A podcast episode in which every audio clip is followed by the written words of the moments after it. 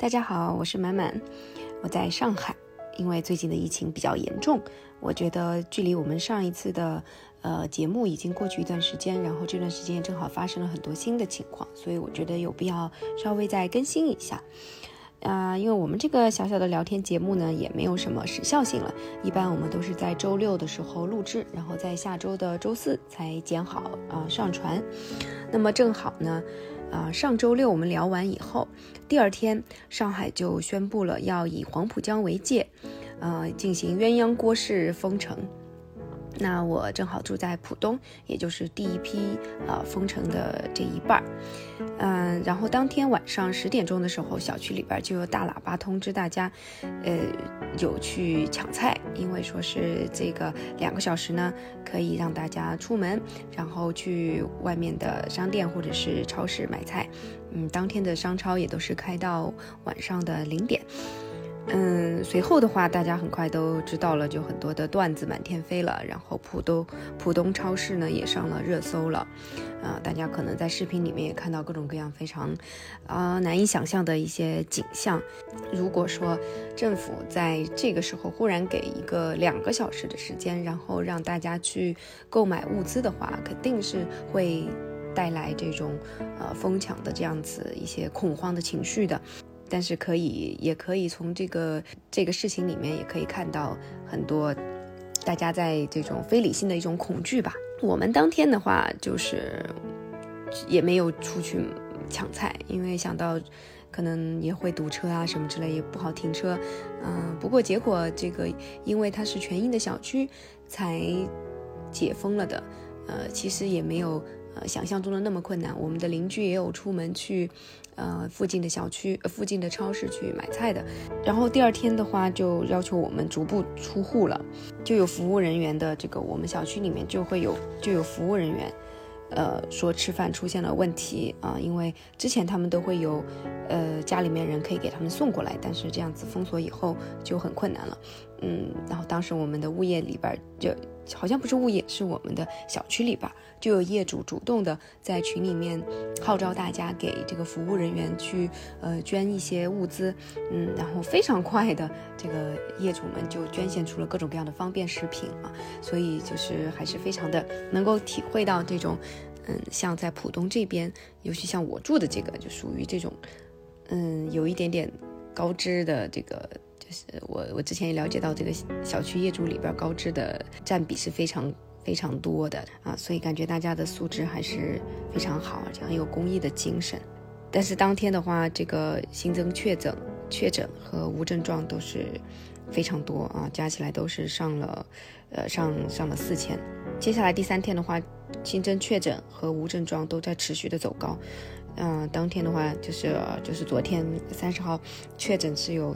三百二十六个，然后无症状是有五千六百五十六个，呃，所以大家整个的也在网上掀起了很多关于清零政策的一个讨论吧。这个大家最近看到的很多的呃微博上面的求助信息也是非常的让人痛心。我我看到的好像至少都有两例是因为防疫，嗯，就是各种原因吧，送医不及时而而导致逝世的。我觉得这个真的是非常的。让人难以接受，哎，但是也是没有办法吧。嗯，那当然，在上海都是这个样子啊。我我这边也是记了一下，当天在就是昨天在长春也是有这个老人，因为不让进超市买菜，然后我在外面只好说可怜可怜我吧。这个这个真的是视频，真的是看着让人非常非常的难过。那昨天晚上呢，正好就是社区的这种呃蔬菜的礼包也收到了。每个区的都是开盲盒，东西不太一样。我们这边发的就是主要是一些蔬菜，说是什么两百块钱的这个大礼包，但显然 也不应该有这个有这么高的一个一个价值了。不过呃，有一些蔬菜还是能够撑一些时间的。嗯，那么按照官方的说法，嗯，明天也就是四月一号，应该就是能够全部的解封。嗯，那就是期待一下吧。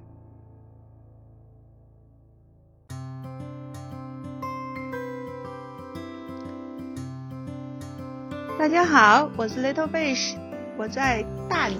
大家好，我是满满，我现在被封在上海，封印在上海，封印在魔都。大家好，我是乔娜，我还在台南，嗯，无法回家，也没有办法过去。我已经两年没回去了，嗯，家人也不能过去，哎，真的是。所以其实今年是我们的十年之约的第二次，是吧？我们三十岁的时候去香格里拉，然后去崩徒步，然后我们约好十年后还会再聚，就今年。但是因为乔娜在台湾，因为疫情的原因，我们不能相聚，到时候只能云爬山。云爬山，对，希望这个疫情明年能缓解，然后我们能补起来。我们的十年之约，每每过十年都会一起出去旅行。我我觉得，如果说真的，假设说明年要真的就是放开的话，简直不知道多少人报复性出游吧？我觉得更没有办法。哪儿都不可能去了吧？应该什么酒店、飞机肯定都已经贵到爆了。啊，其其实我现在情况比较特殊，为什么在大理呢？就是因为北京给我健康宝弹窗三号弹窗，北京不再欢迎我，所以我回不了北京。每个周末只能找个地方逛逛，然后就过上了单身女郎的生活。对。真太羡慕了，真的是这么羡慕，嗯，真是不幸中的万幸。上个星期跟同事自驾游去四姑娘爬山，这个星期就彻底的自己一个人的旅行。所谓一个人的旅行，就是我现在在大理每住一家店里只有我一个人，我在洱海边骑自行车也只有我一个人。今天去爬山坐缆车也是一个人，真的是一个人的旅行。哇，真的是，我记得去年。我们是去年去的大理，对，去年那个时候就是好多人那个，他们一个固定的项目就是环洱海嘛，然后就是会会租那种就是很豪华的那种车或者很 fancy 的那种。五颜六色的车嘛，敞敞篷车，然后就在那边啊，那个拍照啊什么的，对。然后你这次就一个都没有看到哈，一个这种都没有。这是我去喜洲的时候，就是我先问了一下朋友，他说建议我住喜洲，因为喜洲比较便宜。说实话，喜洲的那个住宿真的非常便宜，而且喜洲相对于大理古城。更更亲近一点吧，而且这个季节是油菜花开的季节，所以喜洲也有油菜花，然后它离洱海边也比较近。我在喜洲的时候，古镇里面的游客还是有一定的，然后也是看到了两个敞篷车。哦，原来这是他们的特色啊，我还以为对这个地方大家都是开敞篷车的。就他们就是有专门的旅游，就是一个专门旅游项目嘛，有些店家就是专门租出租这些车的。对，我是。坐了一个三轮车，把我拉在洱海边，骑了个自行车环环湖游，其实也不环湖了，就沿着那个生态走廊，喜州那边的生态走廊，然后自己骑，然后看了一下晚霞。昨天天气还好，晚霞很漂亮。今天狂风大作，洱海一点都不平静。今天台北也是都下大雨啊，上海是昨天嘛？昨天就是暴风骤雨。本来我我们在小区里边接龙呢。一些菜，然后 结果昨天因为风太大，然后雨太大就没有送过来，今天晚上才送到的。就一个，你看一个群里面就是接龙了两百份菜，然后那个那个店店家就是开了五辆车，然后才把这些东西都送过来。这两天的话，就是感觉确实比较感觉运力比较紧张，各种前两天还还买菜还还。可以买得到，然后现在的话就是真的是拼手速，就是第一个你网速要够快，然后你点进去，啪，你马上就选最最晚的送货时间，因为它有一个送货时，就你点进去，啪就点最晚的送货时间，好像那样子就能够抢到一点，也许大部分人都会抢中间的时间吧，所以就类似像像这样子，嗯，我在我在想那些如果家里面都是老人家，他不会用手机的怎么办？就是找居委会，呃，我们小区也是说。居委会也是说可以有一个套餐嘛，然后就是三十块钱，然后有一些呃蔬菜，有呃或者是土豆这种。但是今天去登记的时候又说好像没有，反正我觉得就有的时候也许他会放出一些消息出来说你可以来我们这边登记啊，但实际上实际上能不能够送到，就是这个也也得看小区对吧？它周围的那个能力，因为。你首先就是运力就是一个很大问题，现在有很多的快递小哥可能或者是嗯外卖员就是会不太能够送嘛。但是好像我我目前发现就是有很多的外卖倒还是持续在送，就是反正只要是菜就没有运力，我也不知道为什么。菜呀肉啊特别逗，就是呃就只有那种什么鲍鱼啊，然后你就是前两天我我买那个什么鸡翅还可以买得到，然后现在去买也买不到了，然后就只有鲍鱼这种还还可以买。生活还因为疫情升级了，就是都都可以吃鲍鱼了，对吧？那完全不是，对只有这些。吃不了肉还可以吃鲍鱼。就就没我因为疫情过上了旅行的生活。我我我我是觉得，就是说，如果没有什么家里没有什么紧急情况的话，就是目前还还行吧，就没有算是说太大的不便。还有有一个小小的一个呃积极的方面，就是呃跟好像跟邻居之间又稍微能够认识一下了，就是嗯通过抢菜，通过接龙。我像我的邻居就有一个也有一个小朋友，然后他们人也很好，然后就有的时候还去他们家蹭个饭。其实我在台湾感受比较明显的就是，我为什么会提到老人家？以前我在大陆的时候，我真的就是好像对老人这个群体没有特别的感受，嗯因为我身边的老人家其实大部分都支付宝啊，然后上网啊、微信啊这些，其实都用的很顺的。在台湾之后，我就发现其实老人这个群体，我不知道是只有在台湾才会有这个问题吗？还是说其实在大陆的大城市其实也会有一部分的老人家也是会有这样的问题？我们虽然说没有普筛，然后没有没有就是各种就是防疫的措施嘛，但是他就是说你去每一个店家的时候都需要扫码。嗯就是发一个简讯出去，然后这样子，如果他到时候有足迹到了这个店的话，他会发简讯通知你，然后就通知你到哪里去做那个核酸的检测，然后就这样子一个动作，就是手机拿出来，你把相机打开，然后扫码，它就会自动弹出消息出来，你点发送，它就直接出去了。嗯然后店家都必须在自己的店家备一，就是在门口的时候备一个本子，就是你就会看到上面真的是就是有人要用写的，就是他没有办法用手机。这个就嗯就是老龄化的问题嘛。我觉得，因为就是台南的老龄化肯定是嗯比目目前大陆的话，比大陆要严重。嗯，对的，嗯，是的，所以是这是这是一个问题。对，还有一个我觉得目前好像嗯还没有说，或者是新闻没报吧，对吧？没有没有太多的这种一些老人因为嗯科技的这个原因，嗯导致的很多的不便。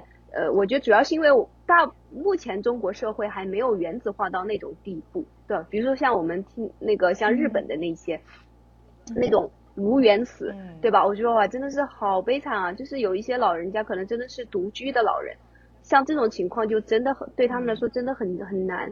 但是在中国的话，大部分呃老年人可能还是可以呃仰仗自己的子女，呃去去嗯帮他们完成一些事情。然后包括我们居委会，不是之前那个，我就想起前段时间不是香港，嗯、本来要全民普查，然后就呃暂停了嘛这个项目。然后有一个说法就是说，嗯，因为他们没有居委会嘛，当然当时，嗯，当时说的时候，当然是以一种就是说感觉是居委会的优越性啊，那那这个呢就是见仁见智了。但是呢，就是呃，确实在比如说在帮助老人的这块，我感觉像居委会，嗯，应该会有一些帮助嘛。嗯，然后他们可以派一些志愿者去帮助一些老人，进一步发展真的不知道会怎么样，对吧？因为之前一直在北京嘛，就会觉得现代化的这些工具，嗯、大家会使用是理所当然的，可能只有一些老人会有问题。但实际上这次我到大理，我发现啊，我住在住住在喜洲嘛，就是之前嗯住在喜洲这个地方，三轮车呀，那三轮车拉着我到处走嘛，然后那个骑三轮车的阿姨，她手机其实就不太会用的。就比如说，她有一个客人给她打了电话，让她去接她，她不是带着我吗？她接不过来，她想让她老公去接，然后她就想把这个客人打过来的电话发给她老公，然后她就在手机上是不能够完成这个操作的，然后她就需要、需要我来帮忙。还有包括我住店的那个前台的小哥，然后他是说他他只会微信收钱呐、之类的，然后我说给我打一个水单，他都说我不会操作电脑。我们会觉得理所应当的，好像只有老人不会这些现代化的工具。我们旅游可能去的这种大城市一点，比如说你在城市里面会觉得好好一点，包括酒店这些。但实际上你稍微再往农村 走一点的地方，其实就包括年轻人，就是可能受教育程度不太高的，他也是不能够用这些东西的。包括我不是最近我正正好我在听那个呃逆流年代嘛，就是那个被引进了的，然后我我在听他的英文版的那个，就是他讲了很多，就是类似像这种就是全球化，其实并没有让一些呃一些地区的人受益嘛，嗯，就他也经常举旅游业的例子，就是这样子，比如说像。像 Little Fish 讲的刚才这个小哥的话，他其实算是肯定是因为旅游业的发展，然后让他得到了一些经济上面的嗯提升，对吧？只给他一些工作的机会。但是其实这个整个旅游业发展的大头，呃，并不是他们占据的。然后他们其实在这个过程中仍然是受到极大的剥削的对象，也不见得就能够。你看，就是说，比如说他的技能也不见得能够真正的提升，然后仍然并没有说就搭上这个快车，然后就实现了阶层跃升什么的，也也不一定会有这种。像我们出来的话，你做任何工作都是有一个晋升的阶梯嘛。你比如说进入一个行业，你从一开始开始做，然后你就会学会去经营，然后将来自己独立去做。但是对他来讲，可能这个过程就很慢。我觉得他。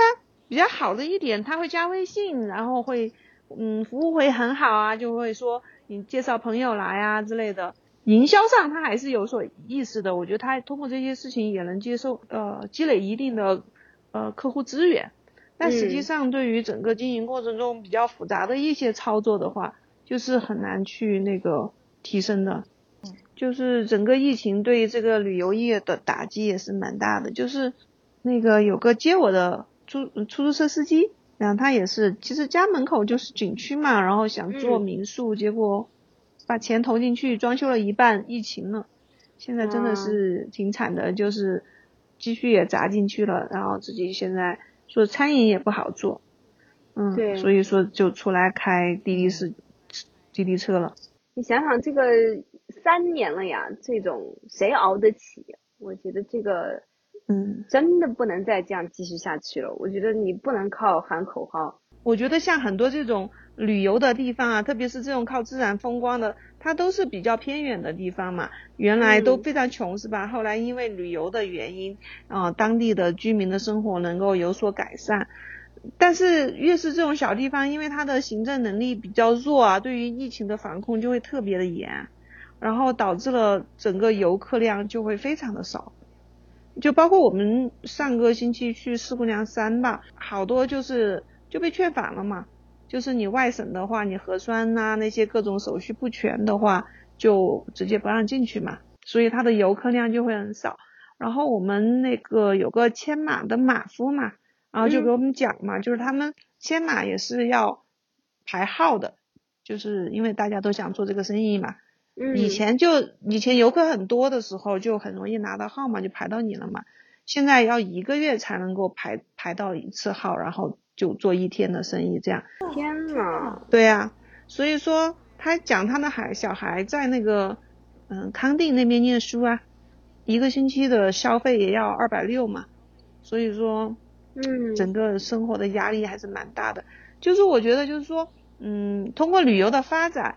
嗯，给当地的人创造一定就业之机会之后，他们很希望自己的孩子能够受更好的教育，然后对生活的期望也比较高嘛，就愿意花这些钱送孩子到大一点的地方去念书。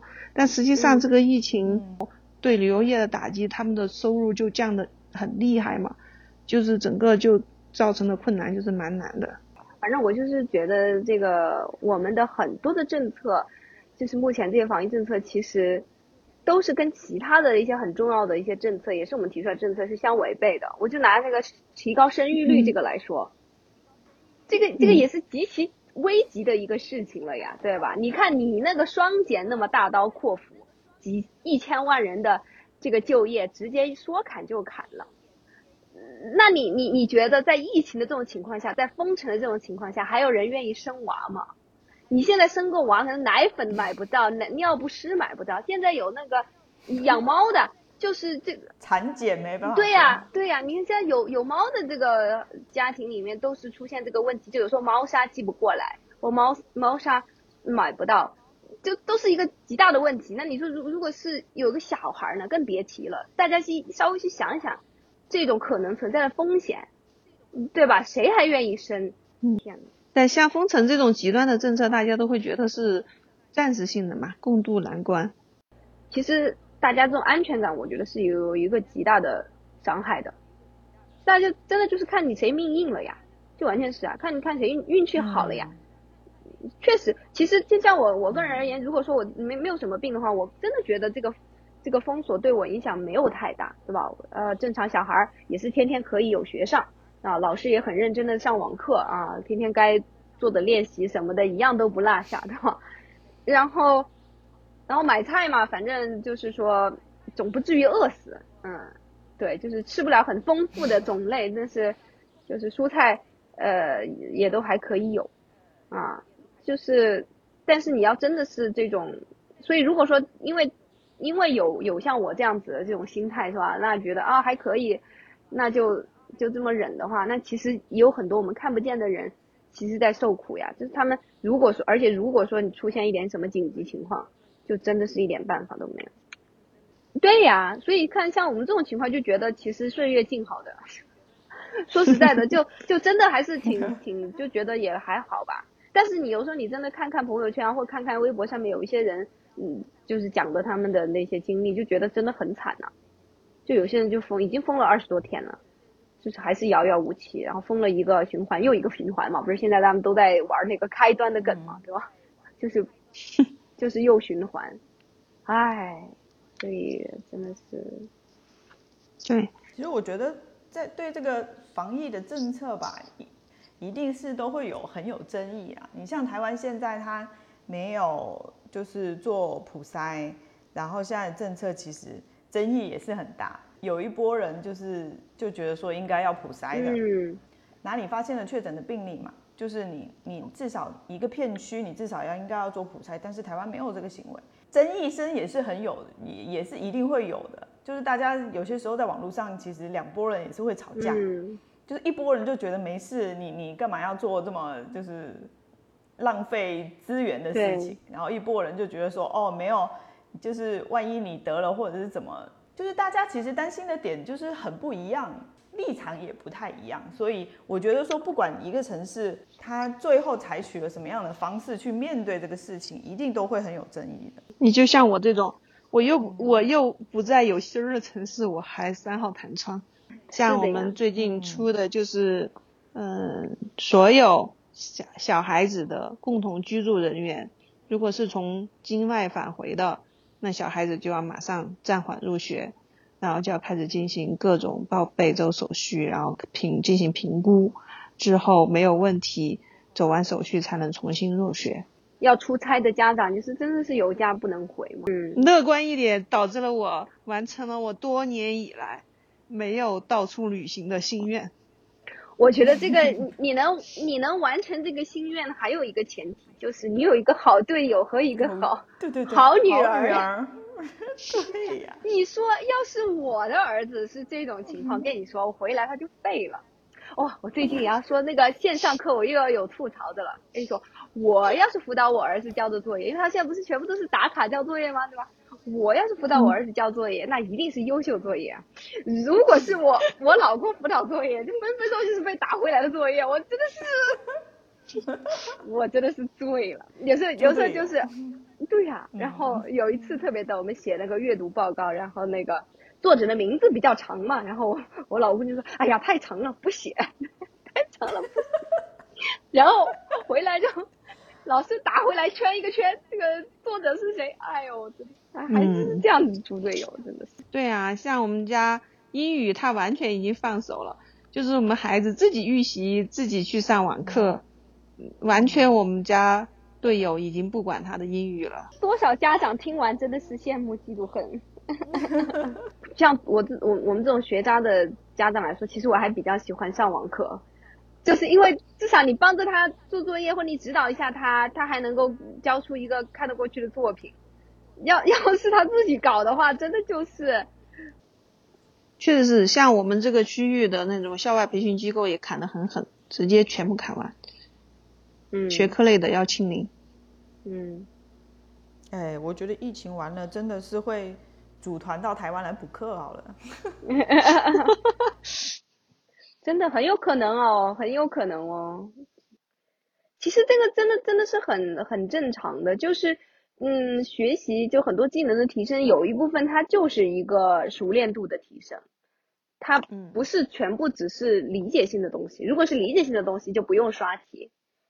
但是熟练度的确实是这样子的，嗯，就拿最最基础的，就数学就是这样子嘛。就是如如果他计算能力很，计算速度很慢的话。他真的就是举步维艰，太难了，而且就会很没有兴趣，嗯嗯，因为我觉得他他说那个他们班的一个什么课的时候，老师就让他们画那个动画人物嘛，然后就是然然后全班的同学都是选的《斗罗大陆》里面的人物，只有他自己选的是皮卡丘和龙猫，然后我说为什么呢？他说。我首先想到的是，我要画的主题是可爱的人物，然后我想到可爱的就是皮卡丘和龙猫。我说这就是很好啊，这就是你的精神生活比较丰富，你看的动画片比较丰富，你才能够在你的所有的库里面挑出你想挑的东西。像其他人都看《斗罗大陆》，这就是太那个单一化了嘛，太从众了嘛。嗯，将来的人生也是这样子的。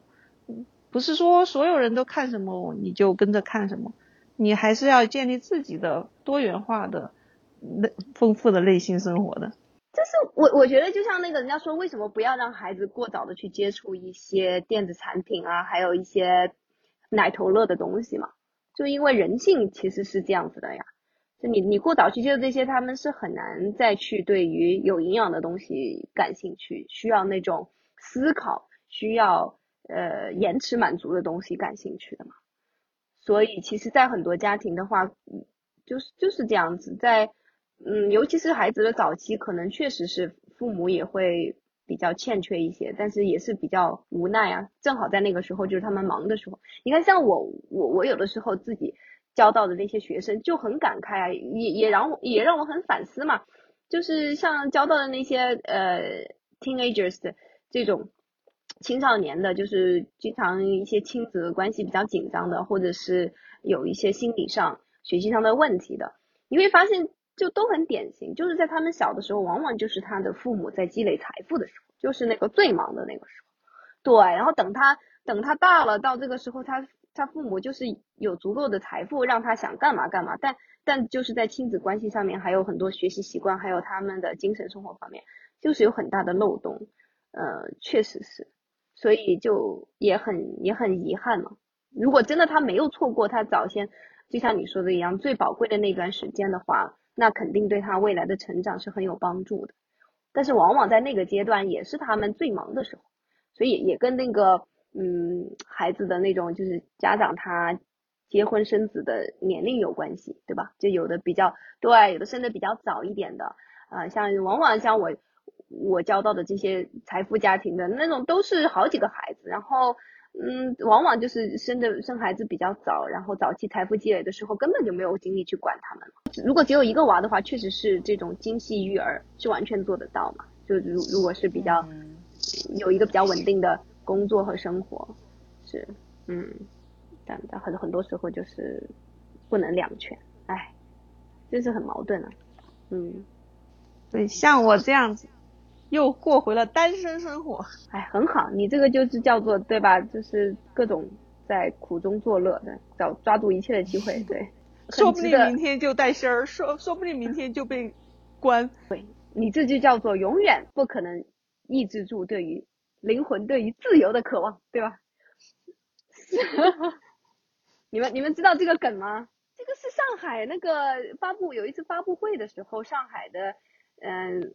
精神病院的一个 精神病，就是院长啊，就是就是精神科的这种医生，还是或者说主任或怎么的，忘了他的 title 了。就是他在那个发布会上说的嘛，就说要控制住灵魂对于自由的渴望。啊，我是看到有一个消息，就是说，如果你现在 已经开始对你们家的花花草草说话的时候，你不要惊慌，这个是正常的。除非是你听见花花草草在对你说话的时候，就可以拨打热线了。